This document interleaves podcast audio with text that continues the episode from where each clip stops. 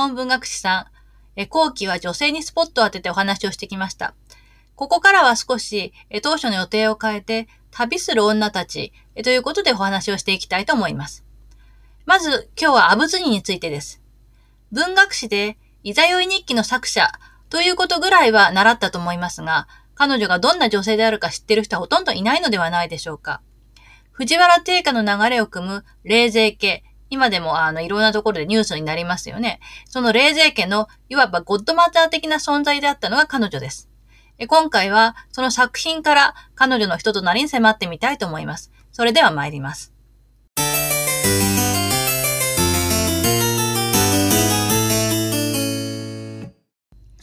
まずはじめに、今回取り上げる主人公、アブツニについてです。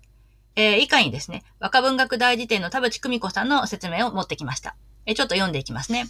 アブツニはですね、アンカモイ上物助、またはアンカモイ市場とも呼ばれました。で、以前は、えこの佐渡の神、平の則重の幼女だと、え考えられていたんですけれども、まあ、これ後でちょっとお話しますが、えこれはですね、えそのアブツニの歌種という作品に、えこの養父だというふうな書かれ方をしている。これを根拠に、幼女なんだって言われた方をしていましたけども、田淵さんの研究の結果ですね、実際の娘であるということが明らかになりました。で、青年未生だが、まあ、カラウク元年前後の生まれかと考えられています。で、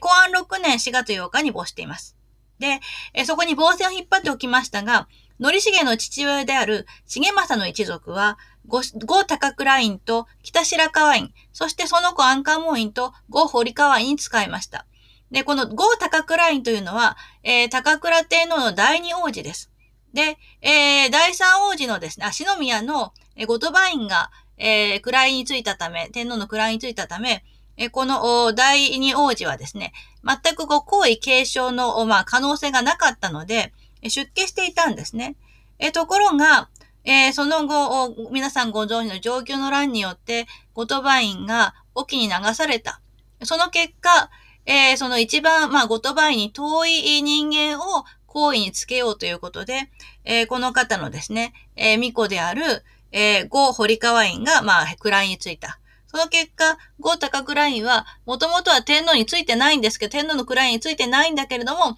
えー、天皇のお父さんという形で陰性を敷くことになり、まあ、ゴータカクラインという隠語をもらったと。まあ、こういう格好になります。で、えー、まあ、そういうですね、一族が、ここの、えゴータカクラインあたりの人々に仕えて、で、その結果、市場も若い頃から、まあ、断続的に長く安価門院に女房として仕えたということが知られています。女房名ははじめ越前、ついで上物助市場と、まあ、変わっていきます。で、越前と呼ばれた若い頃に、何らかの事情によって、安価門院の御所を離れて、で、当選して奈良の法華寺に住んでいた。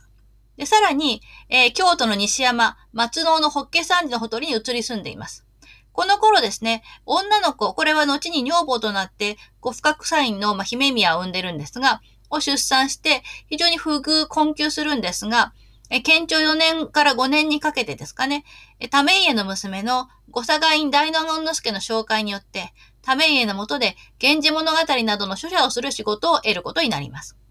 このことを後でちょっと説明をしたいと思います。で、県庁5年にはため家に非常に親しくなって、恋愛関係になり、昭和2年頃にため家の第一子、上格を生んでいます。で、ため家は、え文王元年以前に、正妻の宇都宮蓮章の娘と離別していて、え、以前ですね、えー、アブツニというのは、ための側室だと、まあ、いわゆるおめ、おめかけさんのような存在だったというふうに考えられていたんですが、これも田淵さんの研究によって、もうその結婚する前に正妻と別れているから、史上は玉家の晩年の正妻だったということが言われています。で、えー、校長3年以降、安価門院上物助と呼ばれていて、これ以前に安価門院の御所に復帰していることが知られます。で、この年に、第2子の為助、えー、さらに後にですね、文永2年には第3子為盛を生んでます。為家は高原元年にすでに出家しているんですが、史上も文永5年以前には出家して、法名阿仏と言っていて、私たちはこの法名で、まあ彼女のことを大体呼んでいるということになります。で、文永期後半以降ですね、為家のバックアップのもとに、東院家だとか、御佐賀院の抱えに出征したりとか、あるいは、為家と一緒に暮らしていた佐賀の中野院の屋敷などで、主樹の歌会、連歌会、そして源氏物語の講義、古今集や、いわゆる三大種の伝授、そういうものが行われて、その場に女主人として参加していることも知られています。で、為家は2番目の息子、まあ、仏にの2番目の息子である為助をもそれこそ昭愛して、まあ、溺愛してですね、文永9年に、え自分がこう、お父さんの定家から譲り受けていた和歌の文書すべて、為家に与えるという譲り状、遺言状を書いて、で、その翌年にはですね、播磨の国細川の章。これは、え、腰部の前に消息で、あの、有名な、えー、春税教場。が持っていた、まあ、土地ですけども、それを着男の為内から食い返し、本当は為内のものだって言われてたのを取り返して、為助に譲るっていう、まあそういう繰り返しということが行われた。で、為助に与える譲り状を書きます。えー、検事元年には、為家が没するんですが、その後もですね、阿仏には、摂政家月10番歌合わせだとか、17番歌合わせ、公安百首、そういったものに、えー、和歌を出しています。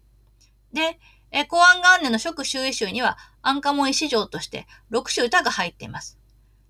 で、えー、為が亡くなった後ですね、えー、為氏は細川の章を為助に渡さず、で、え、その、に、それに起こったですね、阿仏には、いわゆる御家の役割になって、鎌倉に提訴することを決意して、で、え、公安2年の10月16日に鎌倉に向かいます。その、え、鎌倉に向かう旅との、それと鎌倉鎌倉での1年間を描いたのが、座右日記ということになるわけです。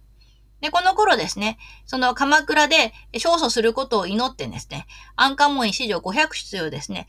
法の和歌を多く読んでいます。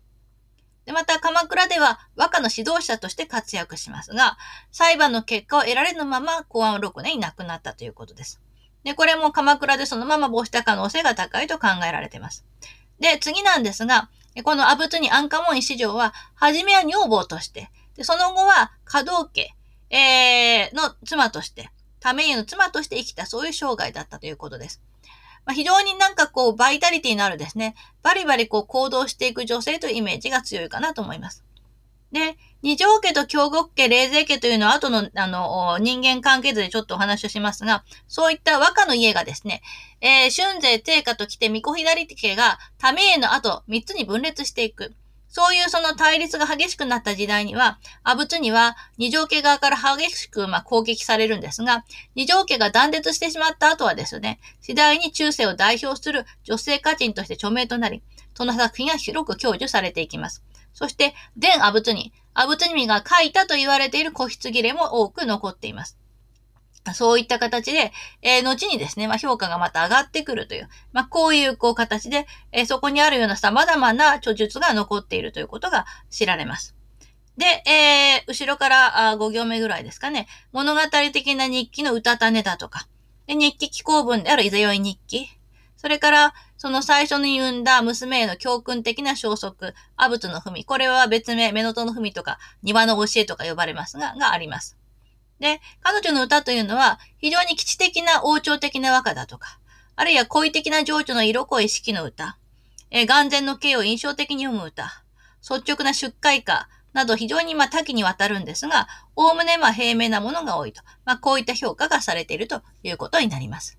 で、まあなんでしょうね。まあ今で言うところの瀬戸内寂聴さん的な、まあ女性だったかなっていう感じですね。え寂聴さんも今でこそこう出家者としてですね、まあいろんなこう教えを説いたりなさってますが、若い頃は瀬戸内晴美といって、まあかなりこう恋愛に、まあ恋愛で浮き名を流した女性なので、私の中での阿仏のイメージでは今の瀬戸内寂聴のような感じですけれども、えそういったですね、え、彼女が、あまあどんなその作品を、まあ、編み出していったのかということを、この後ですね、少し見ていきたいと思いますが、まずはですね、人間関係図、え2ページ目の人間関係図を少し見ていきたいと思います。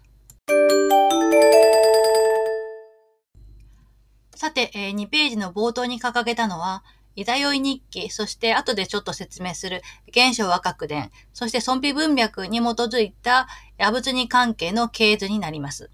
で、その中心にいるのが藤原の為家ですね。最初にちょっと為家についてお話をしておきたいと思いますが、そこに言い上げましたように、藤原為家は藤原定家の次男です。で、母は内大臣藤原実宗の娘。で、子に、ためうち、これが二条家の層。そして、ためのり、これが京極家の層。そして、ためすけ、霊勢家の層。ためもり。で、えー、ため子といった人たちがいます。略歴もそこに掲げたので、まあ、ざっと見ていただきたいんですが、え研究9年に生まれたこのため家は、証言元年に後鳥羽院に施行して、で、えー、純徳天皇が即位した後は、その近従として親しく使いました。で、えー、憲法元年の純徳院の純徳天皇の代理 C 為替に出演した、などという形でですね、かなり純徳院花壇で、まあ、重きをなした人です。で、上級元年ですが、えー、上級の乱が起こります。その後に、純徳院がですね、佐渡に流される、まあ、佐渡観光と言いますが、に際して、まあ、非常に純徳院に親しかったからということで、愚部の筆頭に、まあ、一緒に行けということでですね、名前を挙げられたんですが、結局それを辞退して都に留まります。えー、その辺ちょっとかなり現実的主義的というかですね、リアリストな側面が見て取れますね。で、えー、上2年には多名影響選手、そして、寒気元年には尿後受代五秒部和歌、あといった形で様々なその和歌の、まあ、会にですね、出演をしています。で、任時2年に定価がなくなると、巫女左家を継ぎます。で、そのしばらくのうちにですね、法事2年に7月、御佐賀院から直選集単独編集を仰せつかる。これが職御選集ですね。で、さらに、そのしばらくのうちにですね、娘である御佐賀院大納言助のつてで、え源氏物語の書者を手伝っていた当時30代の阿仏と出会い、彼女を寵愛するようになります。で、その3年後、病により剃発し、佐賀の中野院山荘に陰性をします。で、さらにその3年後ですね、ごとば、あ、ご佐賀院より再び直選集単独選審の院前を受けます。これが直古今集です。このように、為家はですね、生涯において2度直選集を単独で選んでいると。まあそういったこう輝かしいですね、歌人としてのキャリアを持ってるわけです。で、その後に、アブスツの間にタメスケが生まれ、えー、また1年置いて、2年、2年後ですね、えー、タメモリが生まれると。で、文永6年の9月17日には、えー、この佐賀の中野院で、飛鳥井正有らを招いて、源氏公爵を行っています。で、えー、源氏元年5月1日に78歳で亡くなっていると。まあ、こういう、まあ、あの、人なんですね。で、えー、3ページ目をちょっと見ていただくと、簡単にその流れを、まあ、まとめておいたんですが、定価がなくなった後に、為家は、巫女左家の総帥として花壇に君臨します。しかしながら、定価の門下だった、まあ、こと、あの、子供とかそういう関係ではないんですが、定価の教えを受けていた、羽室光俊、藤原智家ともえといったですね、お弟子さんたちが、為家の家風や家老に反発し、反巫女左家という形でですね、結束を固めていきます。で、この争いは、為家とこの三利が亡くなるまで続くんですが、反巫女左手が壊滅した後は、巫女左家の花壇制覇が確立します。しかしながら、その後ですね、巫女左家の内部分裂が起こって、為家の着手である為氏と、為則。この兄弟の間で、まあ、まずその二条家と京極家に分かれます。さらに、阿仏の子である為助が霊勢家を立てると、為則とその子の為金は、阿仏と為助親子に接近していきます。しかしながらですね、えこの京極家と霊勢家も完全に一体化するわけではなく、結果的に二条京極霊勢の三家が分裂、対抗する形になってしまいます。これは、ため金がなくなったことによって、京極家が耐えた。ただし、京極家と家は耐えても、その花壇としてのですね、歌のグループとしての京極派というものは残ります。その京極の、家としての京極家が耐えた後も、二条京極の両派、もしくは二条霊勢両家の対抗という形でですね、この対立が南北朝の末期頃まで続きます。結果的に二条家も京極家もまあ断絶するので、最終的に残ったのが霊勢家ということで、阿仏にがですね、えー、まああの、阿仏にの子供である為助の家系が最後まで残って、今も、えー、霊勢家っていうのは残ってますね。そういう意味では、阿仏には霊勢家のゴッドマザーと、まあ言うべき存在ということになるわけです。そこに、二条家と京極家と霊勢家の関係というか、その政治的なところをですね、少しまとめておきました。これは、えー、問わず語りをお話しするときにまた出てくる話なので、ちょっとこう、前出し、先出しということで載せておきますが、二条家は、為氏がですね、亀山院、これは、天皇の家系でいうと、大学寺島にあたるんですが、大学寺島の院宣によって、公安元年に、まあ、職、修一集を騒乱します。この職修一集には、武士の歌が多く日集していることから、えー、これはですね、市中敬語のかがり屋から、あの、産船のかがり火を連想した結果、産船集というふうに揶揄されることになります。で、えー、その歌についてはですね、えー、魂ある様には痛くはべらざらめど、縁には見えると時の人々申しはべりけり。食古今の引き写し、おぼろけのことは立ち並びがたくとはべるべきと、マスカ紙にありまして、まあそんなにこう精魂傾けているとか、そういう歌には、まあそういうほどでもないんだけれども、縁には見える。まあそれなりに上品な歌であるというふうに世間の人たちはため打ちの歌を言ったと。それから、まあ、食古今集は結局、まあ、食臭一種、あ、食臭一種は、食古今を、まあ、真似たようなもので、まあ、そんな、こう、一般的なことではとても、食臭には並べないというふうに、タメウジの、まあ、編纂した食臭医のことを言ったというふうに、ややですね、マスカ紙ではですね、タメウジは、まあ、シビアに、えー、表されているということができます。その息子であるタメウは、定価晩年の過論だとか、タメイエの定金を絶対的なものとして、これを牧首するという非常に保守的な立場を信奉します。で、農業、えー、農業がなくなった後は慶運、そして上弁、そして、えー、健康ですね。えー、さらにトンガ、この4人がタメオ門の和歌四天皇と称されます。このことは、えー、日本文学の基礎1の健康のところでお話をしましたね。えー、思い出していただければと思います。で、京極家はですね、一方その伏見天皇などの寿命院等の天皇や院に禁止します。ためかねは、その歌の表現というよりは着想や内容を重視して、表現の制限などに関してはですね、必ずしも、その、ためいらの考えにもとらわれない、えそういった自由な見解を、まあ、述べていたということです。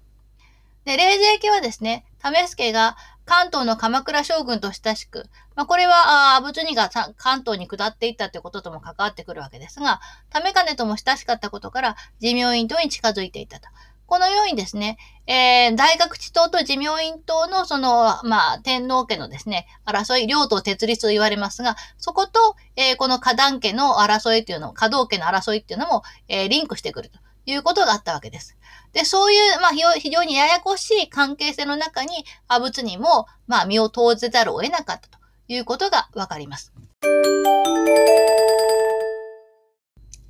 さて、えー、次の資料1には、原初和歌伝を掲げました。えー、この原初和歌伝というのは、えー、ため家の息子であり、ため氏ためのりの弟である、原初がまとめたですね、和歌に関する伝承であります。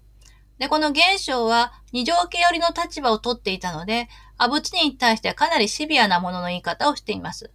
えー、現象にとって阿仏にがどんな風に映っていたのかということを少し確認してみたいと思います。えー、アボ、このアボーというのが阿仏にのことです。試すけアフトアソンの母。アンカモンイ越前とてはべりける。身を捨てて後、奈良のホッケ人住みけりということで、え昔はアンカモンイ越前と呼ばれていた。えそれが、えー、出家してですね、奈良の法華寺に住んでいた。この法華寺というのは天寺で、立宗のお寺です。で、えー、そういう天寺にいたんだけれども、後に松野慶生上人のほとりにはべりけるということで、この松野というのは、えー、まあ、京都の西の方のですね、えー、お寺です。松野お寺というのがありまして。で、慶生上人というのは、えー、藤原良家の息子です。まあ、出家してるんですね。で、えそのもとにいた。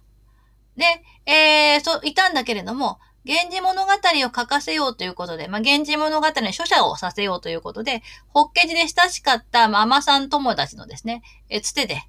院の大納言之助二条の前に、これが、えー、ため家の娘である、御佐賀院大納言之助のため子です。のところにやってきたと。祝五千騒乱の後のことなりと、えー、ありますので、これが、ため家が祝五千集を、まあ、その完成させた後のことだと。いうことがわかります。で、そういった形でですね、えー、その、書写をする、えー、源氏物語書写の手伝いを頼まれたんだということがここでわかります。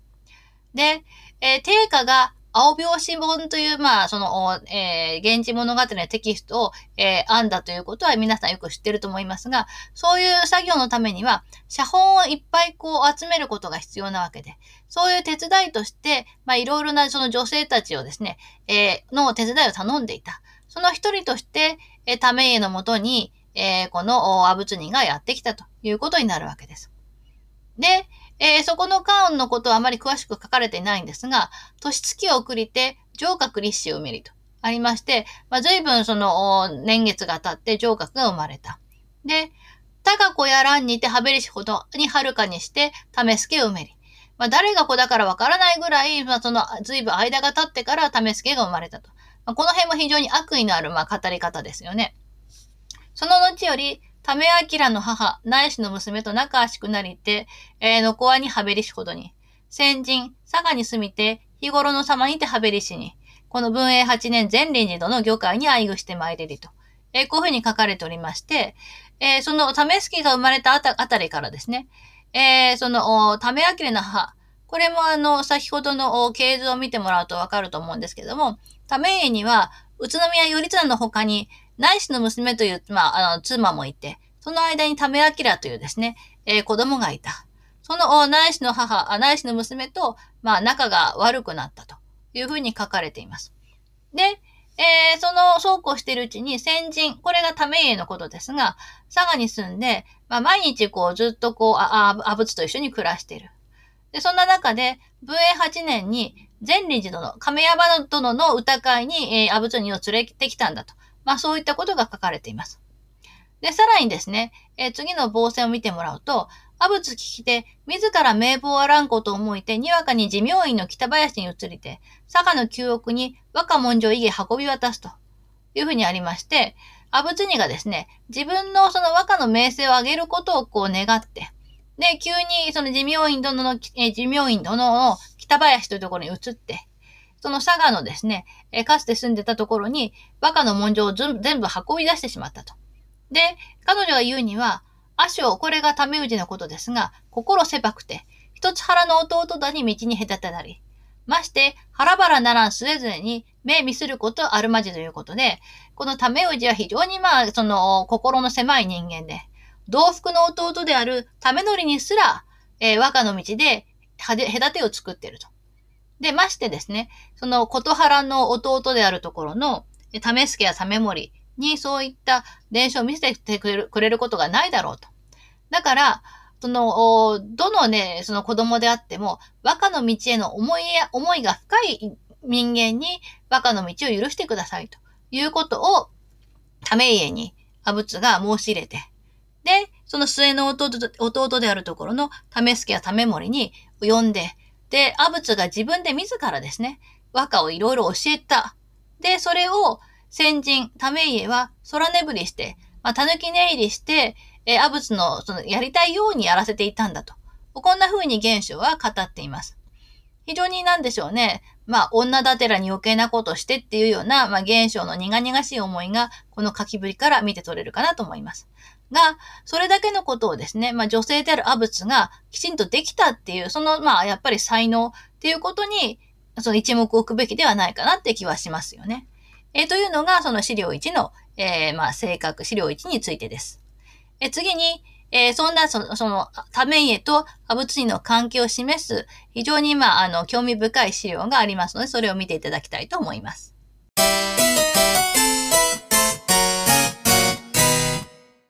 源氏物語書者の仕事をきっかけに出会った、まあ、玉家と阿仏には、まもなくも恋愛関係となったようです。で、まあ、大体、まあ、玉家が50代半ば、阿仏は、まあ、アラサーぐらいでしょうかね。28区ぐらいでしょうか。で、この二人の恋愛のに関する贈答歌が次に挙げた資料になっています。資料にですね。で、えー、まあ、玉葉集には4種、そして風合集に6種、贈答歌が収められていて、えー、この、まあ、計10種の歌っていうのは、ため家の歌集なんかには載っていません。で、以前もですね、えー、例えば、まあ、春勢と美福門院加賀の贈答歌なんかをこう皆さんと読んだわけですけれども、えー、この中世の直線書においてですね、ほとんどリアルタイムに近い歌人の、まあ、実際のリアルな恋愛の贈答歌っていうのを直線書に入れるっていうことは、一昔前に比べてまあ少なくなってるんですけども、そんな中で、まあこういう形でですね、えー、彼らの、まあ、贈答が収められてるっていうことは非常にまあ重要、貴重だと思います。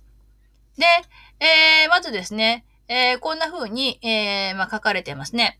暁のしぐれに濡れて、女物元より帰りて、明日に使わしける。先の大納言ためいえ。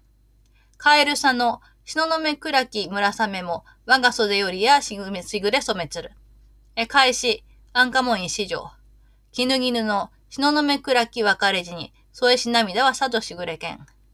まあ、アブツーニの元から帰ったため家がですね、まあ、帰る私の涙に誘われて、え、しぐれが降り染めた、降り始めたのでしょうかと。まあ、こういう、まあ、絹絹の歌を送ったのに対して、アブツニはですね、えー、そのためへの歌の、お、肉目、えー、篠宮倉木、えー、という言葉をそのままあ受け継いで、それは私があなたに添えてあげた涙ゆえのしぐれなんですよと。まあ、こういう風に返しているということです。非常になんていうのかな、打てば響くというか、頭の良さが、まあ、際立つような上等ということになっています。で、次の歌。えー、嘆くことありて、こもりてはべるける、はべりける人のもとに使わしけるということで、先の代なもためいえ。大方のさらぬ習いの悲しさも、えー、ある同じような分かりの知る。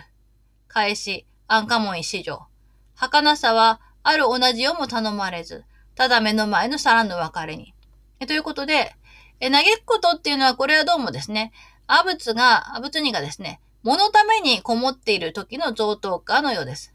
で、どうもそのアブツニの、まあ、両親のどちらかが亡くなったんでしょうかね。で、えー、ためやですね、その死別、まあ、さらぬ習いの悲しさっていうことで、死別の悲しさを慰めながらも、同じ世の別れにと知る、同じようにいるのにあなたに会えない辛さということを訴えています。で、えー、これはですね、えー、1688番でのは恋歌のところなんです。本当だったらこれは、まあ、あの、象なら、象なら象とかね、えー、そういった相性歌とか、そういうところに入る、ものですけども、そうではなくて恋歌に入れてるっていうことで、その藻の、藻に服しているために会えないっていうそういうことを、まあ、阿仏にも悲しんでるような形で変化をしているということです。でそういうところでですね、まあ、この恋の4に入っているので、かなり恋が深まっている段階でのやりとりということになるんだろうと思います。で、次、えー、ここが、まあ、ここまでは玉葉集に入っている贈答です。次からが風画赤書に入っているものですけれども、女とよもすがら物語して、明日に言いつかわしける。生きて世の忘れがたみとなりやせん。夢ばかりだにぬともなきよは。返し、安価門石上。赤ざりし、闇のうつつを限りにて、またも見ざらん夢と儚き。えー、もうこれも、次もそうですが、女のもとにあからさまにまかりて、物語などして立ち返りて、申し使わしける。先の大納言のため言え。まどろのまぬ、時さえ夢の見えつるは、心に余る雪きなりけり。返し、安価門石上。魂は、うつの夢に憧れて、見しも見えしも思い分かれずと。まあ、いうことで、えー、ほんのちょっとですね、アブツイのところに立ち寄ったためへは、帰ってからまあすぐに、えー、立ち返ってですね、もう歌を送っている。本当にこう、まどろみもしない、ほんの短い間の王子だったのに、夢を見たような気持ちがする。それは、私の恋心が溢れてですね、えー、まあ、通ったのですと。えー、こういうふうに、えー、まあ、読んだわけですね。それに対して、アブツには、私のその魂というのは、まあ、現実にあった夢のような王政のためにですね、えー、体から憧れて、離れてしまって、夢とも何とも、まあ、区別がつかず、私はただですね、まあ、ぼーっとこう惑うばかりです。えそういう非常にまあ、色っぽい返しをしています。だから、このアブツジという人は非常にまあ、頭が良くって、なおかつコケティッシュなところがある、そういった女性だったんでしょうね。えー、まあ、そういう女性に、まあ、ためも非常に心惹かれてしまったということです。で、次ですが、女のもとへ近きほどにあるよし訪れてはべりければ、今宵な夢に見えつるは塩釜の印なりけり、と申してはべりけるに使わしける。えー、聞き手だに身をこそこ、えー、身こそこがるれ、かようなる、夢のただちの地下の塩釜。返し、えー、身を焦がすちぎりばかりかいたずらに、思わぬ中の地下の塩釜。で、ここの地下の塩釜というのは、これは歌枕、道のくの歌枕です。で、地下の裏というですね、裏の塩を炊く、まあ、釜で、近い、近しと書き言葉になります。で、えー、そこでですね、えー、阿仏人が、に対してタメイエンが、今近くに来ていますっていうことを知らせたところ、阿仏にはですね、えー、この地下の塩釜を使って、えー、まあ、あの、まあ、今晩、あなたが私の夢に見えたのは近くまでいらしていたからなんですねっていうふうに、まあ、答える。で、タメイエが、まあ、その言葉を聞いただけでですね、えー、私の身は焦がれてしまいますと。夢が直接あなたに届いた地下の塩釜なんですねって読んで。で、アブツニの方は、でもですね、身を焦がすのは私の方で、あなたは本当に私を思ってくださってるわけではなく、来てくださらない、え地下の塩釜ですねと。まあ、こういったあその形で切り返していると。この地下の塩釜っていうことを使ってですね、お互いに、まあ、非常にこう、自由自在な、まあ、言葉のやりとりってか、えー、基地に溢れた読みぶりが、まあ、印象的ということになります。で、こういった形で、この二人がですね、どんどんこう、まあ、関係を深めていったということがわかるわけです。で、えー、まあ、このような関係で、まあ、あの、それを心よく思わない人もいたんですが、資料3に挙げたのが、飛鳥井正有の、えー、佐賀の通いというものです。えー、ここにですね、阿仏人が、えー、非常にその、源氏物語を、おま購読していた、えー、ということが知られる重要かつ有名な記事がありますので、これも読んでおきたいと思います。で、えー、こんな風にあります。無営6年9月17日の記事です。17日、昼ほどにわたる。源氏はじめんとて、工事にとって女主人呼ばる。ミスのうちにて読まる。誠に面白し。世の常の人の読むには似ず、奈良やべかんめり。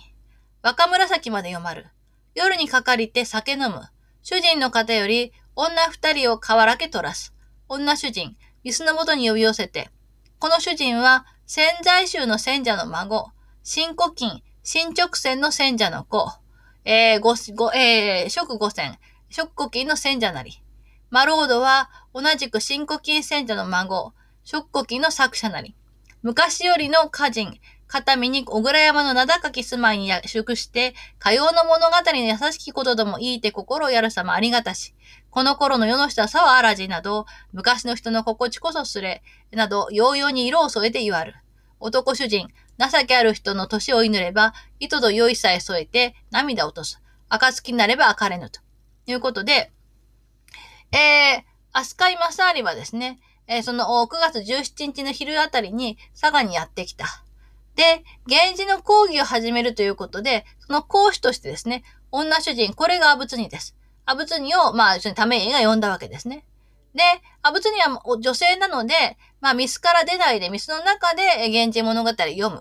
で、誠に面白しっていうのは声を出して読んでるっていうことで、その読み方が非常にまあ、趣深くて、えー、良いんだというふうに、マサーリはまあ感動してるわけですね。で、世の常世間の男が読むのには似ず、もう習うべきだと。まあ、こういうふうにこう、高い評価をしています。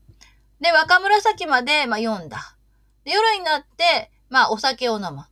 で、ための方からですね、女二人に、えー、そのお酒をお酌をさせる。で、女主人はですね、自分をミスの近くに呼んで、この主人すなわちため家のことですが、潜在種の戦者、えー、要するに春前の孫であって、新古今新直線の戦者、定家の子供であって、そして彼自身も食五線、食古今の戦者であると。お客様であるあなた様は、同じく新古今戦者、飛鳥井正常のお孫さんで、食古今集に歌が入っていらっしゃる。で、昔からの歌人がお互いにですね、小倉山という、まあ、非常に和歌にゆかりのあるところに、えー、一夜の宿を取って、こういった源氏物語の優美なことをですね、語り合って、えー、心をこう、通わせる様子っていうのは本当に滅多にない素晴らしいことです。え、この、今、今頃のですね、世間の人はそんなことはしないだろうというふうに、私が非常にこう、年を取ったような昔の人間の気持ちがしますと。こういうふうにですね、いろいろと色を添えて、まあ、上手なことを言ってくれる。で、男主人タメエの方は、非常にまあ情けある人がすっかり年を取ってしまったので、えー、酔いが回って涙を落としていると。で、暁になったので別れたと。ま、夜が明けたので別れたと。えー、こういうふうにアスカイマサーリは語っていて、えー、ここからもですね、その非常にまあ、源氏物語に対しての造形が深かったアブツニの様子が伺われるわけです。このように、非常にその今まで見てきた女性たちは和歌を読むとかいうことに対してはものすごく才能があったわけですが、こういうですね、和歌全般、あ和歌だけじゃなくて、源氏物語全般にわたって非常にこう、深い教養を持ってた阿仏人の、おまあその能力っていうものも、えー、サメイは非常に愛していたんだということが、こういった記述からほの見えてくるわけですね。なので、このアブツニという人を、まあ、読み解くキーワード、一番大きなものは源氏物語ということになるわけです。えー、これをその後、この後ですね、見ていきたいと思います。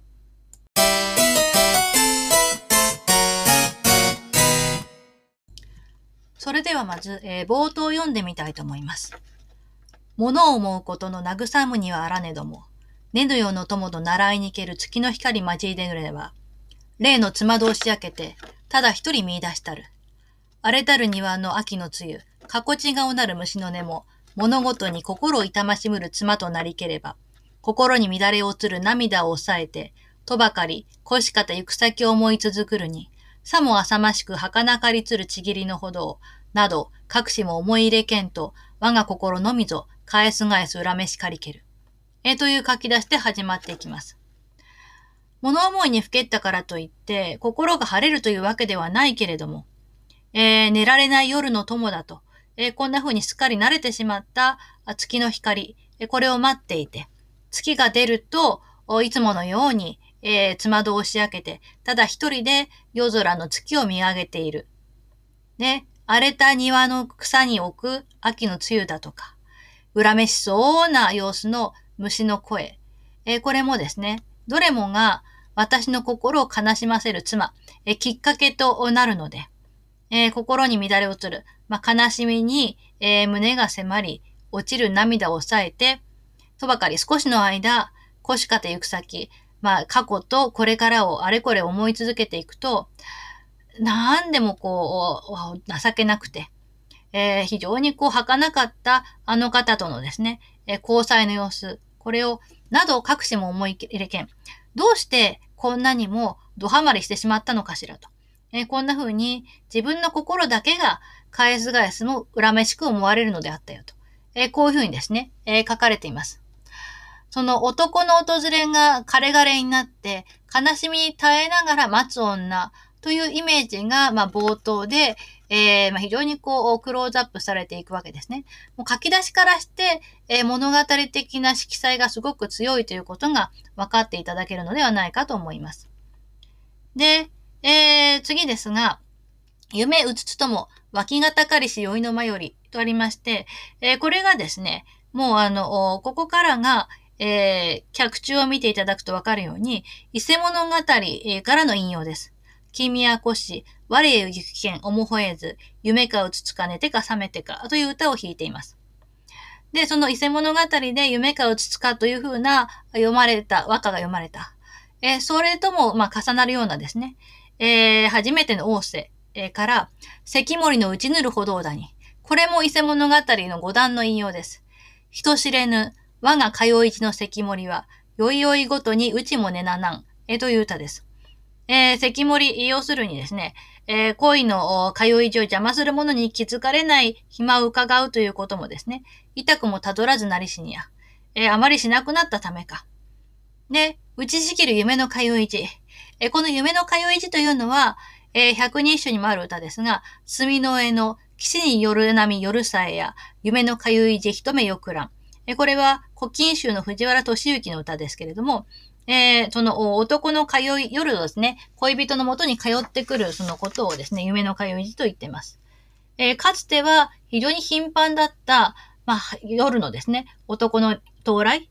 それが、一夜ばかりの途大もあるまじきように習いに行ける。一晩だって来ない日はないという状態にすっかり慣れてしまっていた。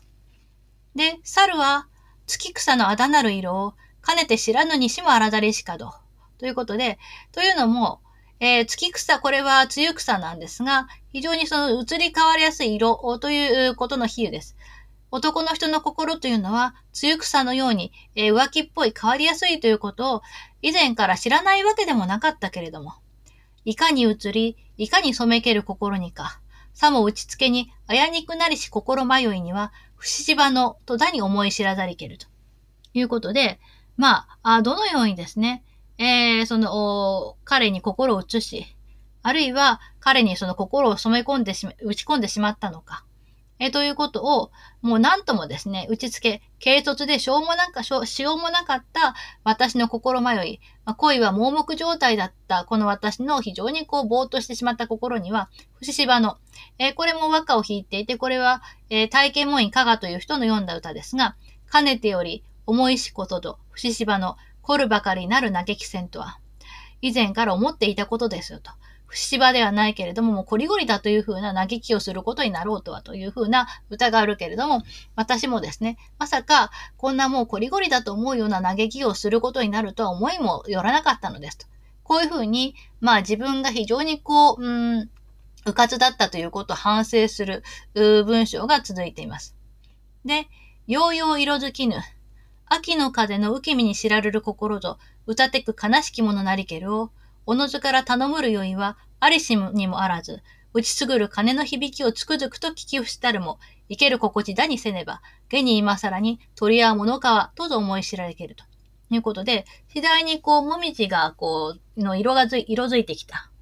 で、秋がだんだんこう深くなってくるわけですね。で、この秋というのは、男が自分を飽きるということと掛け言葉になっていくわけで。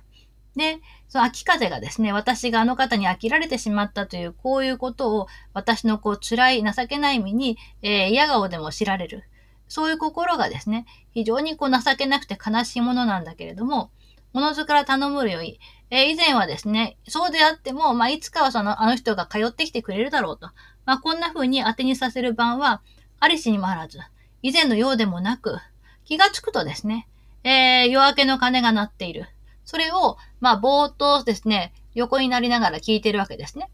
で、今日も来てくれなかったっていうことで、もう生きている気持ちすらしない。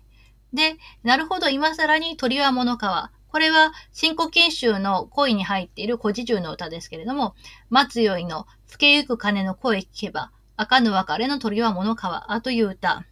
えー、まずあの方を待っている酔いがですね、更けていく。で、夜が明ける夜明けの鐘の音を聞くと、その、あの人と会って、それをですね、まだこう、もっと一緒にいたいのに、えー、暁の鳥が鳴く、えー、この頃は男性は朝になると帰っていかなくてはならないので、私たちの別れを促す、う鶏の鳴き声なんて目じゃないと。それぐらい来てくれない、ずっとこう一人寝の間で一晩こうあの人を待っている。で、それを知らせる、結局、こ来なかったっていうことを知らせる鐘の音の方がどれほど辛いことかと。えこういうふうな歌があるけれども、それが我が身のように、今更こう思い知られることだったと。えこんなふうに語ります。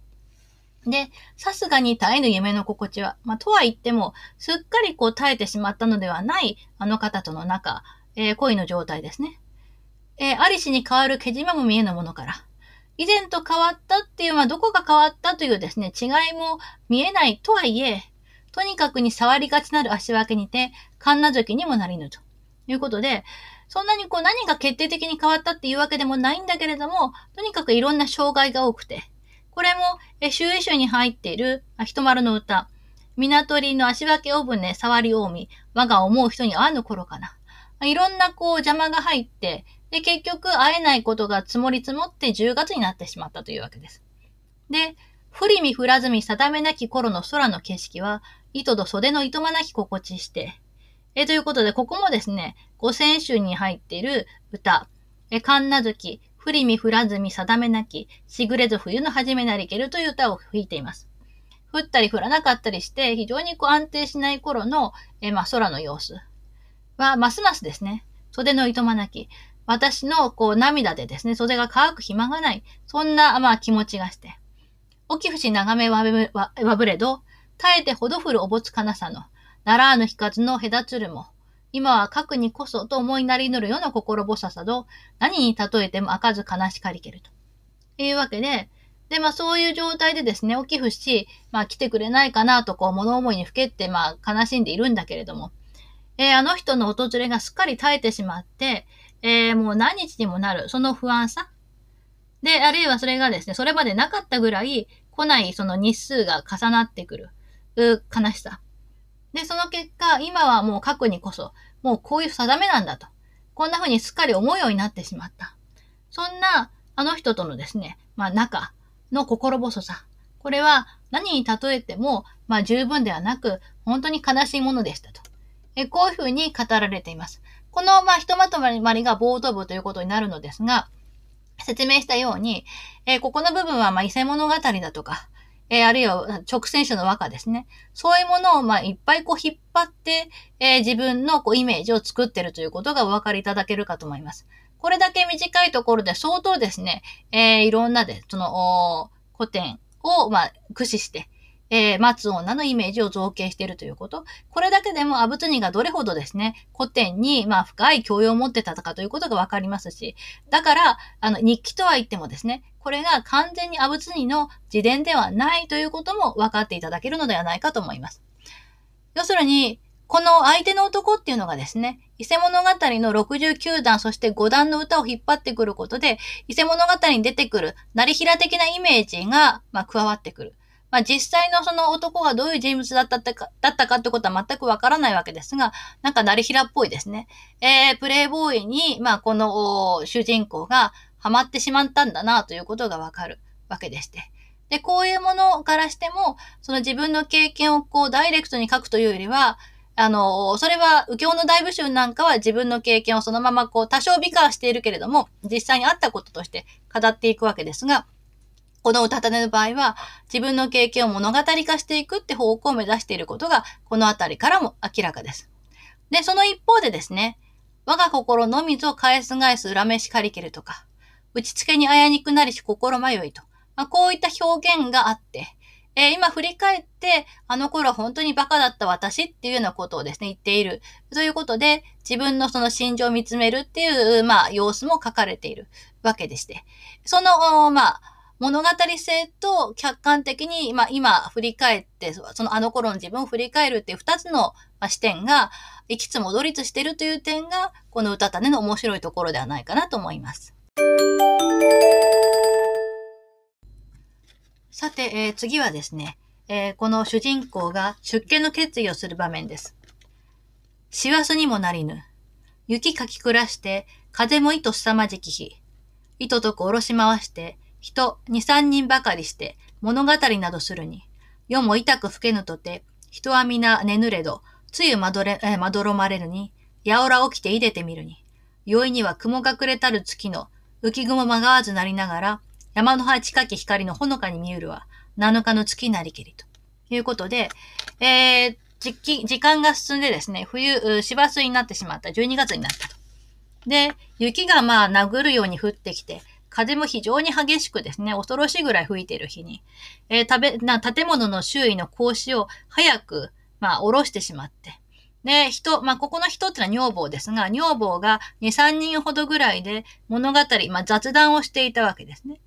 で、夜もすっかり更けてしまったということで、他のまあ同僚の女房たちはみんな寝てしまったけれども、私は全く、まあ全然こう、まどろむことすらできないので、そーっとこう起き出して見てみると、酔いのうちには、まあ雲隠れ、隠れてして、隠れていた月がですね、浮雲もなくなって、でもまあ夜が更けて、その、行ったので、山の半に近いところまで月が沈みかかっていて、で、そんな光がほんのり見えてくる。これは7日の月、これはあの半月で上限の月ですね。えー、上限の月なのであったと。で、えー、ここで彼女は何を思い出すと、出すかというと、ミッシオの限りも今宵ぞかし。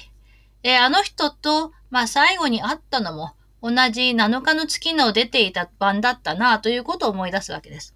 で、ただその折の心地して、あの方と会った時のような気持ちがして、定かにも覚えずなりぬる恩面影さえ差し向かいたる心地するに、まず書き暮らす涙に月の影も見えずとて、仏などの見えたまえつるにやと思うに、恥ずかしくも頼もしくもなりぬということで、もうすっかりですね、えー、会えなくなって、彼が訪れなくなって、まあ、時間が経ってしまったので、まあ、はっきりと思い出せないぐらいになってしまったあの方の面影、恩面影というふうに面影に恩がついているので、相手の男性が身分が高い人間であるということがわかります。あの方のお姿さえですね、差し向かいたる、今向かい合ってるような気持ちになる。で、まず書き暮らす涙。もう止めどとなく溢れてくる涙に、え月の光も見ることができない。でそういう状態なんだけれども、幻に仏様が現れなさったのではないかと。えこんな風に思うと、え非常にですね、仏様に自分がどう思われるかっていうことで恥ずかしい。それがちょっと気が引けるんだけれども、一方で仏様がこう幻で出てきたっていうことで、えー、頼もしい気持ちにもなったと。非常にこの人はだからテンションが高くって、まあいろんなことをですね、あの、まあ幻見たりとかっていうふうなことをこう信じちゃうようなタイプなんですね。で、猿は月日に添えて耐え忍ぶべき心地もせず。まあ、というのはですね、えー、もう、だんだんこう、長い年月が経つと、えー、この関係をこう耐えて、まあ、こらえていくことができるような気持ちが、できるような気持ちもしなくって、ね、思い悩むことばかりが勝っていくので、よしや思えば安きと、断りに思い立ちぬる心の突きぬるぞ、ありし夢の印にあと嬉しかりけるということで、分かった。もう思えば安き。決心すれば出家はたやすいことだと。えこういうふうに思ったわけです。で、断りに思い立ちぬる。まあ、もっともなことだと出家をですね、思い立ってしまった。そういう気持ちになってしまったというのは、ありし夢の印。それはさっきその仏様の幻を見たと。まあ、そんな風に言ってるわけですので、仏様が幻に出てくださった、そのご利益だという風に思って非常に嬉しく思われたのであったというわけですね。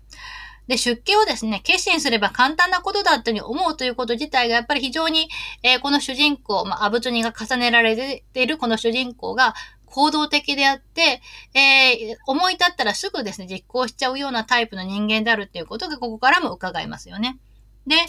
今はと物を思いなりしにも、といわば絵に悲しきことを借りけるというわけで、まあ、言おうとしても言えない。何を言おうとしても言えないのかというと、もうその出家をするっていうことをですね、えー、自分は思う、そういうふうに思うようになってしまったんだということを言いたいと思うけれども言えない。これは、えー、脚中にもあるように、伊勢物語34段の言えば絵に、言わねば胸に騒がれて、心一つに投げ心かな。これを弾いています。で、まあ、伊勢物語でもこんな歌があるように、本当にですね、えー、物に、物を思うことはあるけれども、それを言葉に出せないということで、悲しいことが多かったのであったと。えー、こういうふうに、今語られています。で、次、少し時間が経過します。今までのところは12月の7日の話でしたね。で、次が、春ののどやかなるにということで、えー、ちょっとこう飛びます。で、これ後で見るとですね、1月の終わりのことのようなので、2ヶ月近く経っているということになります。春ののどやかなるに、何となく積もりきる手習いの本語などやり返すついでに、かの御文どもを取り入れてみれば、梅替えの色づき、色づき染めし始めより、冬草枯れはつるまで、折々の哀れ忍びがたき節々を打ち解けて聞こえ交わしけることの積もりけるほども、えというありまして、まあなんとなくですね、溜まってしまった手習いの本語、歌なんかを書き付けた保護紙、まあ今でいうところのですね、チラシの裏のようなものですね。その一人で読む読影の歌っていうのは大体こう自分の気持ちをまあ吐露したものなので、そういうものをなんとなくですね、誰に見せるというわけでもなく書き溜めておいた。それがまあ溜まってしまったので、破り捨てようとしている。そのついでにですね、えー、おふみですから、あの方から来たお手紙。を取り出してみると、えー、その梅替えの色づき染め始めというのは、えー、去年のその春から。で、冬草が枯れる冬の時期までの、そのしみじみとした、その、その季節季節に応じたしみじみとした思いが、えー、ですね、非常に親しくですね、えー、やりとり申し上げた。それがすっかり積もっていたんだけれども、今はもう最後、というふうに、もう自分はそういった執着を捨てるんだというふうに思うと、かえってですね、しみじみとした思いが浅くない、深いわけですね。そんな中に、いつのやいつのものだったか、普通のものよりも特にですね、えー、目が、目がとどまり、目がとどま、とどまるようなものがあるというふうに思われて、えー、物思いにふけっているうちに、こなたの主、ここのお部屋のご主人という、まあ、ある女房が、今宵は意図寂しく、物恐ろしき心地するに、ここに伏したまえ、とて、我が方へも帰らずなりぬ。というわけで、まあ、自分はまあ今日出家しようと思ってたんだけども、この部屋のご主人がですね、えー、今日は非常に寂しくてなんかこう怖い感じがするから、ここにお休みなさいと言って、えー、自分自身のその部屋に帰ることができなくなってしまった。あら難しい。あ、めんどくさいというふうに思って、え、この辺が非常にこう率直なんですけども、まあ、この晩出家しようと思っていたのに、の飛んだ邪魔が入ったということで難しいと言ってるわけですが、せめて心の鬼も恐ろしければ、まあ、とはいうもののですね、え心の鬼、まあ、その、自分が気が咎めるわけですね。その誰にも断りを得ずに出家しようとする計画のためにですね、まあ、心やましい気持ちがするので、帰りなん、私は戻りますということも言えずに、そこに横になっているというわけです。さらにこんな風に続きます。人は皆何心なく寝入り塗るほどに、やおら滑りいずれば、その結びの残りて心細き光なるに、人や驚かんと有しく恐ろしけれど、ただ生じ人へ隔てたる居所なれば、昼より用意するハサミ、箱の蓋などの、ほどなく手に触るもいと嬉しくて、髪を引き分けるほどと、さすがそどろ恐ろしかりけると。いうわけで、他の女房たちはみんなですね、ぐっすりこう寝込んでしまっている。でその時に、そっとこう自分のそのいる場所を滑り出たところですね。まだ灯火が残って、まあ、細い光が見えている。でそれで、まあ、自分がこう動くとですね、え他の女房たちが起きてしまうのではないかということが、ひどく恐ろしく思われたんだけれども、幸いにしてですね、自分の部屋とその今寝ている部屋は、障子一枚隔てているすごく近い場所であったので、昼間のうちから用意しておいたハサミ、これはもちろん紙を削ぐために使うわけですが、そして箱の蓋、これはその、削いだ紙を入れるための箱ですね。源氏物語の浮船の場合は、串を入れていた箱の蓋を、えー、その、使っています。それが、ほどなく手に触るもいいと嬉しくて、まあそんなにこう探らなくても手に触れることができたのも、本当にありがたくて。で、紙を引き分ける。要するに、その紙を削ぐためにですね、紙を真ん中から分けるわけですが、その時はさすがにですね、なんとなく恐ろしい気持ちがしたというわけです。で、あっという間に、そぎ落とし塗れば、この蓋に打ち入れて、柿をきつる文なども取りぐしておかんとするほど、入れつる障子口より、火の光のなおほのかに見ゆるに、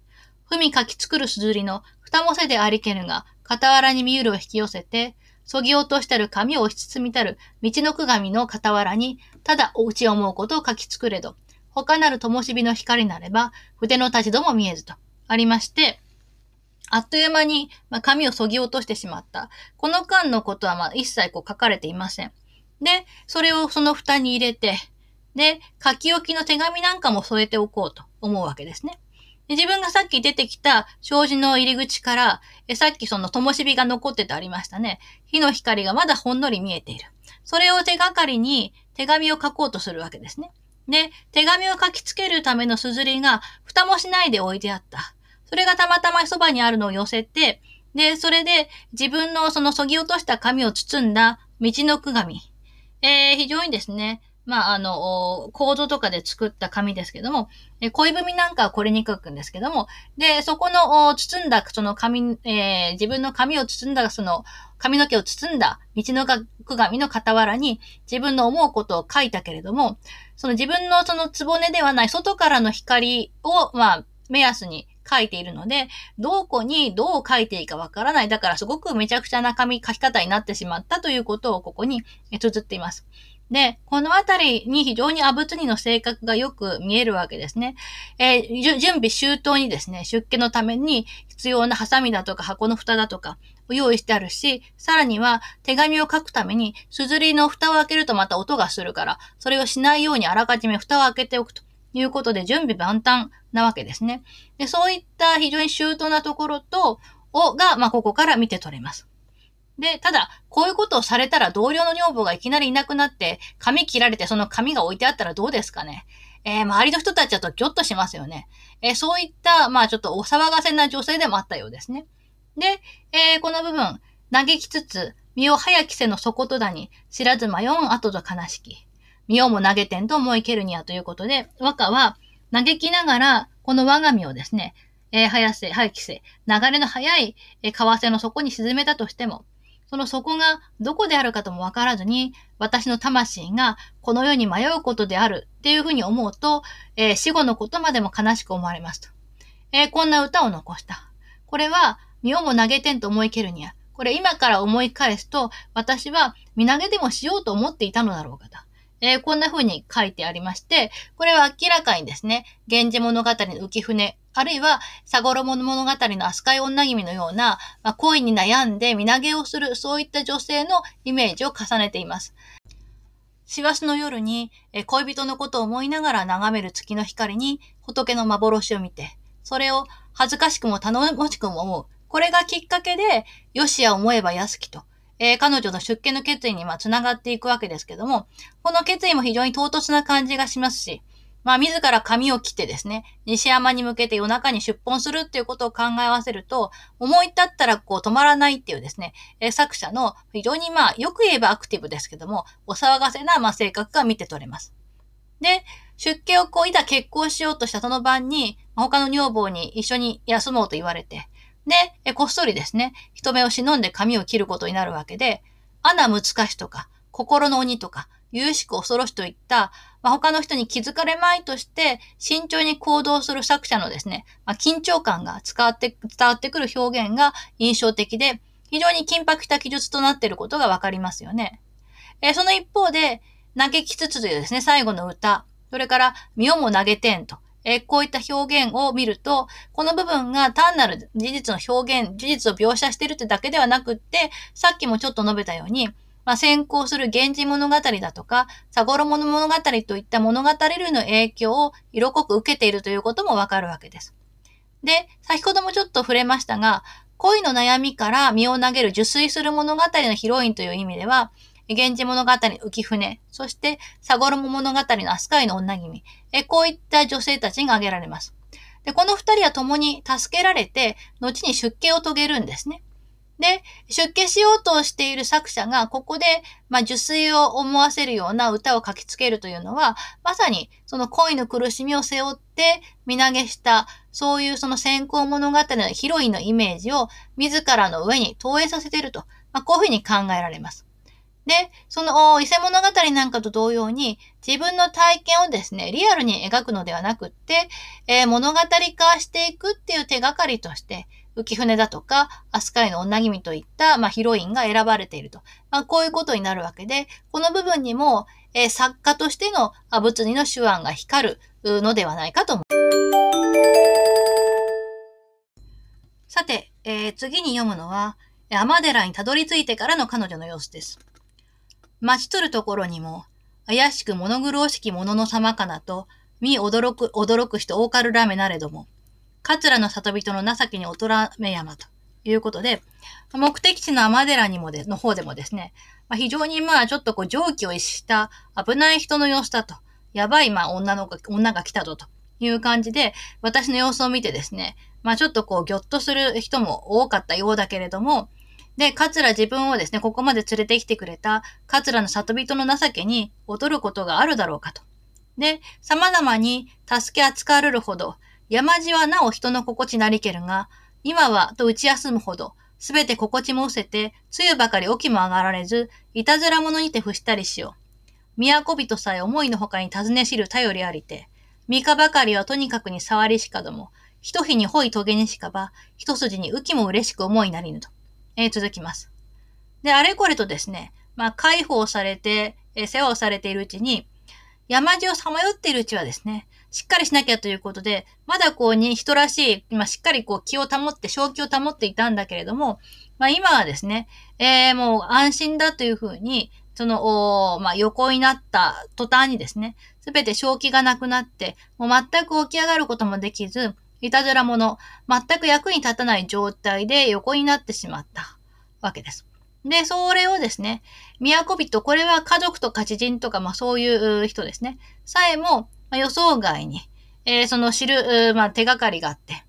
で、3日ぐらいのうちにはですね、えー、とにかく、まあ、差し障りがあった。これは、まあ、出家もできないし、要するに、まあ、迎えに来るその親とか、友達とか、そういう人たちを納得させるとかそういうこともあった。というわけで、3日ぐらいは支障があったんだけれども、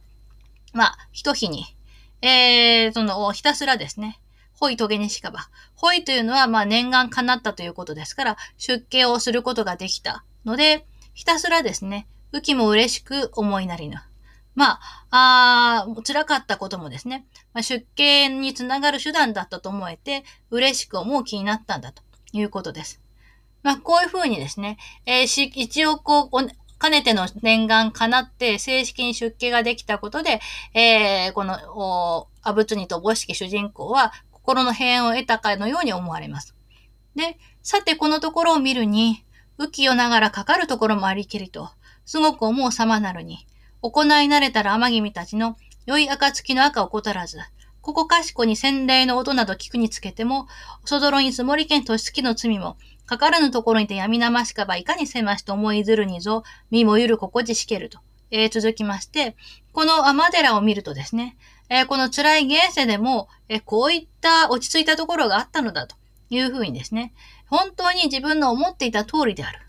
で、行いというのはこの仏道修行ですね。仏道修行に慣れている天君たちが、良い暁に仏様にですね、お水を、やお花を捧げることを怠らずに、で、あちらこちらにですね、鈴の音が鳴っている、それを聞くにつけても、今まで無駄に積もっていた長年の罪も、えこんこんなところでないところで一生終わったらどうなっただろうというふうに思われて、身もよる心地、まあ、自分が今まで犯してきたですね、罪の恐ろしさ。仏教において、まあ、恋愛とかいうものはその罪なので、そういったものの恐ろしさにですね、体が燃えるような気持ちがしたと。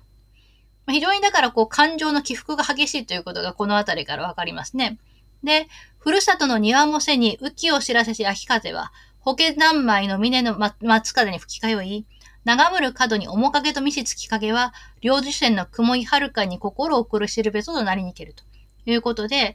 えー、ふるさとの庭、これはその、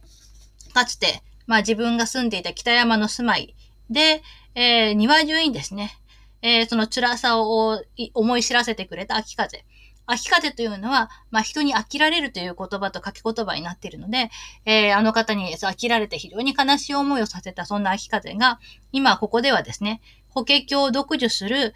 声が峰の松風と響き合う。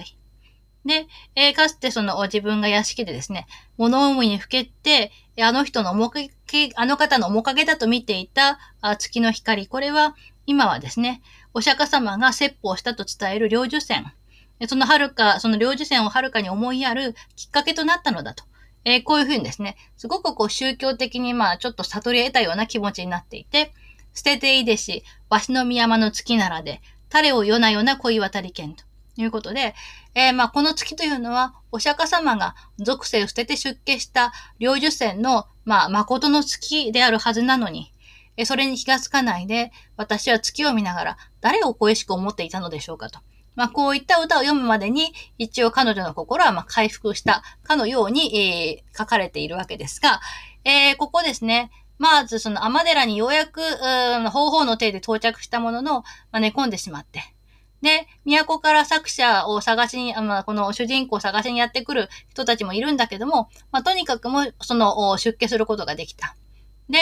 天寺の生活の中で、まあ、恋に散々こう振り回された自分を冷静に帰り見るということをですね、えー、語っています。しかしながら、ここでちょっとこう、ポイントとなってくるのは、他の甘さんがこう、言行しているとかね、えー、そういうことは書かれてるんだけれども、彼女自身が、その、宗教的にその、お勤めをしたとかいうことは書かれていなくて、仏様にその、帰依する態度自体はほとんど描かれていないっていうことがですね、えー、ポイントになってきます。この辺が、まあ、要するに、その瞬間瞬間でこう、まあ、その都度衝動的に行動してしまう彼女の、まあ、人となりっていうのが垣間見られるところだと思います。さて、えー、このように、天寺で、まあ、彼との過去を生産できたかのように思われた主人公ですが、えー、そういうことは簡単に済みません。えー、続く部分を読んでみたいと思います。ユダのたゆたに物を飲み重い口にし果ては、うつつ心もなく憧れ染めにければ、様々世の試しにもなりぬべく、思いのほかにさすらうる身の行方を、おのずから思い沈むるときなきにしもあらねば、仮のようの夢の中なる嘆きばかりにもあらず、暗きより暗きにたどらん長き世の惑いを思うにも、意図せめて悲しけれど、心は心として、なお思い慣れにし夕暮れの眺めに打ち添いて、人方らなる恨みも嘆きも、関ある方なき胸の内を、儚き水茎の、おのずから心の行く頼りも雇って、人知れず書き流せど、糸どしき、ま、涙の催しになんと。いうことで、ユタのたゆたにというのは、えー、まあ、古今集の恋の一にあるですね、えー、歌、歌言葉で、ゆらゆらとということですね。ゆらゆらと、ものをばかりですね、まあ、思って、で、それのあげくの果てに、まあ、正気もなく、さまゆでてしまったので、世の試し、まあ、世間の評判になってしまう。悪い意味でですね。えー、いろんな意味で世間の評判になってしまいそうで。で、思いの他にですね、えー、さすらうことになった身の行方。それを、まあ、時として静かに考えることがないわけでもないので、えー、この世は仮のようだというですね、えー、本当に夢のように儚いものなんだって嘆きだけではなく、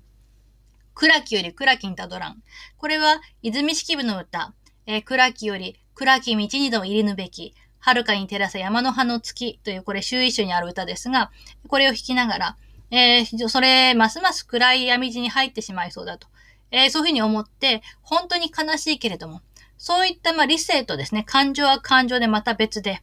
で、なお思い慣れにし夕暮れの眺め。やはり、あの方のことをいつも思っていた夕暮れの物思いに加えて、人方ならぬ恨みも嘆きも、えー、まあ、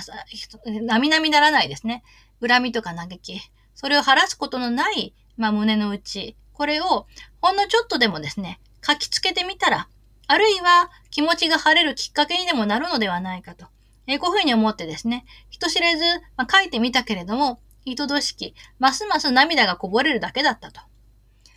えイデアおのずから、大方の世の情けを捨てぬ無下の哀ればかりを、折々に散り来ることの葉もありにしこそ、梅雨の命ももかけて、今日までも流らえてけるを、浮き世の人の辛き偽りにさえ、習い果てにけることもあるにや。同じ世とも覚えぬまでに隔たれ果てにければ、地下の塩釜も糸飼いなき心地して、道のくの壺の石踏み書き絶えて、春けき中となりにけるかな。えー、とにかくですね、たまたま、通り一遍のですね、まあ、ほの、本当にこう、えー、真心のこもってない、えー、口だけの情けだけを時折かけてくれる。それだけをですね、あの方の、まあ、その、そしてそれをですね、えー、たまに来る手紙もあったからこそ、つゆの命、儚い私の命をかけて、今日までもどうにか持ちこたえてきた。それを辛い人、恨めしいあの方のですね、嘘さえもすっかり慣れてしまったということもあるのだろうか。もう同じ世に住んでるとは思え思えないぐらいですね。えー、もう彼との仲が遠く隔たってしまったのだから、地下の塩釜、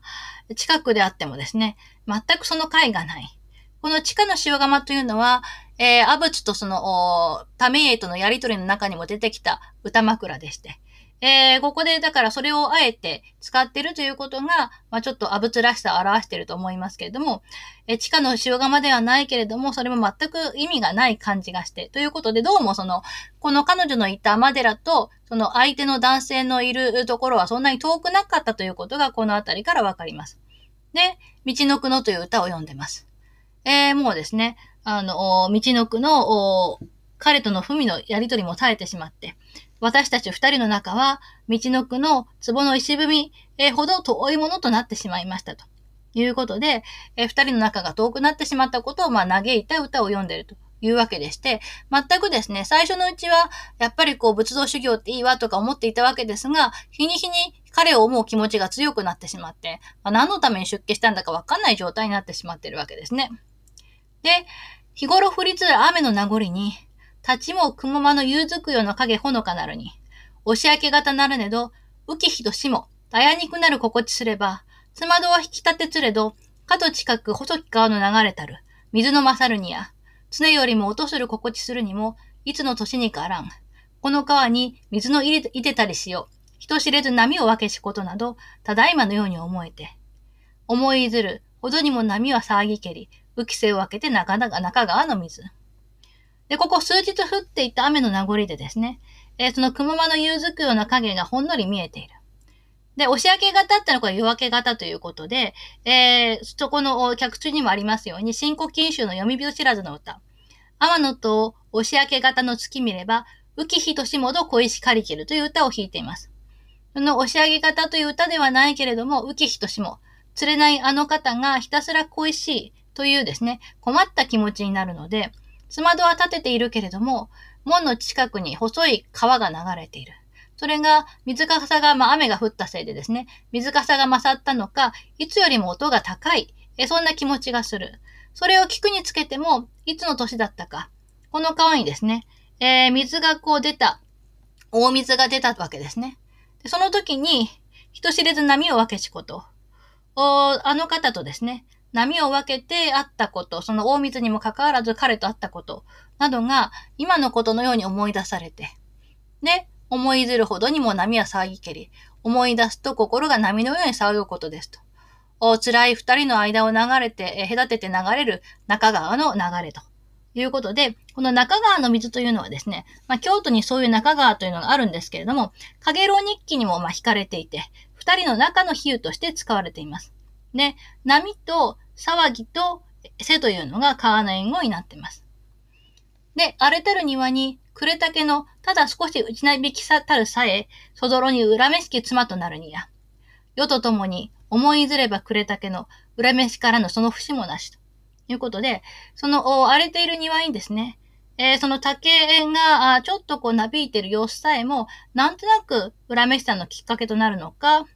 とともに、まあ、月を、月日を追って思い出してみると、お思い、あの人のことを思い出すとですね、恨めしく思われない折々はないぐらいです。えー、こんな風な歌を読んでる。その竹の節を世というわけですが、それと世の中の世が掛け言葉になっていて、えー、世と節、えー、それが、えー、暮れ竹の援護になっていると。この辺非常にですね、まあ、レトリカルな和歌を読んでることが、まあ、それが続いて出てってることがわかると思います。で、えー、そういった歌を一人で読んでるだけでは済まなくなって、おのずからことのついでになどばかり、驚かし聞こえたるにも。おということで、まあ、自分の方からですね、ほんのちょっとその用事がありまして、というだけで、そういうことを口実にですね、お便りを差し上げてみても、世の煩わしさに、思いながらのみなん、去るべきついでもなくて、自ら聞こえさせず、など、なおだりに書き捨てられたのもいと心浮くて、消え果てん、煙の後の雲をだに、世も長めじな一目もるとて。とぶゆれど、心の内ばかりにてくたし果てぬるは、意図いなしやと。こういうことで、そういう手紙をあげてもですね、世の煩わした。これは、まあ、上っ面だけ訳すと、身辺が忙しくてということになるんですけども、それだけじゃなくて、世というのは、まあ、世間という意味もありますから、世間の目がうるさいので、まあ気持ちはあるけれどもですね、適当な機会もなくって、自分で直接あなたにお目にかかってお話しすることもできないでいますというふうに、なおざりに、まあ、雑に書き捨てられている。そういうことも非常に情けなく思われて、で、えー、消え果てん。私が死んでしまった後の、えー、煙の後の雲。仮想の煙が漂う空の雲さえも、あの方は眺めてくれないでしょう。人目を気にしてと。まあ、こういう歌を、まあの、の読んでいます。そんな風に思われたけれども、心の内、あの方にそれをまあ言ってやることもできず、え心の中で収めたままにしたというのは、その回もなかったことだと。えー、こういう風にですね、えー、綴っています。で、その前のところでは、ようやく出家ができたっていうことでですね、非常にこう、喜びに溢れた、あことが綴られていたわけですが、そういう喜びは全くここでは見られずにですね、あ恋人の思いを書き連ねて、恋人の釣れない態度を恨めしく思っているということがわかります。そういった、まあ、あの、恋人を忘れられない自分をですね、一方で冷静に見つめる目を持ってはいるんだけれども、それ以上に未練を断ち切ることができないでいる、というところがですね、えー、分かってもらえるかと思います。えこのあたりも、まあ、その、非常に彼女の人となりというのをよく、まあ、表しているところではないかなと思いますし、えー、こんな手紙をもらってもですね、その相手の男性からしても、えー、あんな大騒お騒がせな女性のね、恋人だと思われたら困るって言って、当然まあこんな風な返事しかないだろうと思いますよね。えそういったことも、まあ彼女は分かっているのかもしれないけども、えこんな風にですね、あの人が冷たいっていう形で、えこの歌種には自分を悲劇の、まあ、ヒロインとして描こうとしている意図が見えるわけですね。